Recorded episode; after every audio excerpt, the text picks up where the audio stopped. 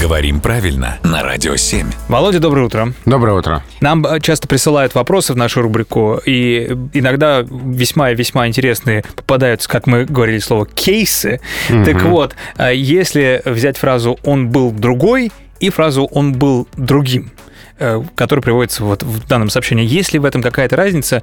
И давай, может быть, придумаем, как эта фраза звучала целиком, потому что я пока что не очень себе это представляю.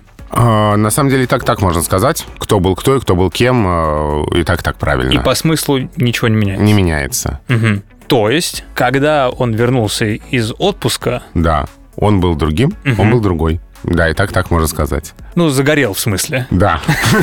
видимо, об этом идет речь. Ответили? Ответили, ставим галочку, э, радуемся, открываем шампанское. Но это не сейчас, я пос- поспешил. Спасибо, Володя.